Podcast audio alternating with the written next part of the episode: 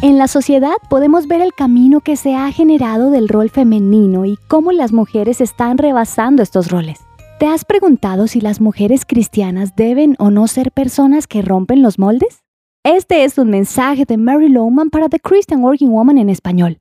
Vamos a hablar de algunas mujeres inusuales en la Biblia.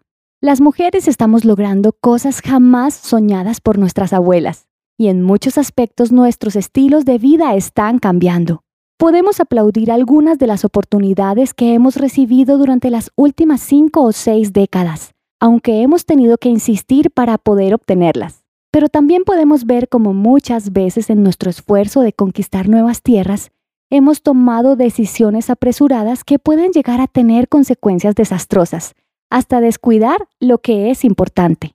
De hecho, no es malo romper los moldes. Si como cristianos no estamos dispuestos a romper el síndrome de pero siempre lo hemos hecho así, perdemos nuestra efectividad como creyentes ante un mundo que se muere. Necesitamos creyentes que rompan el molde. Sí, mujeres que están dispuestas a ser diferentes con tal de ser quienes Dios desea que ellas sean. Brevemente, quiero ver algunas mujeres de la Biblia que rompieron los moldes en su tiempo. Las encontramos en Lucas 8, un grupo de mujeres que viajaban de pueblo en pueblo con Jesús y sus discípulos proclamando las buenas nuevas. María, a la que llamaban Magdalena, y de la que habían salido siete demonios. Juana, la esposa de Cusa, el administrador de la casa de Herodes. Susana y muchas más que los ayudaron con sus propios recursos. Aquí hay un grupo de mujeres que no son de lo común.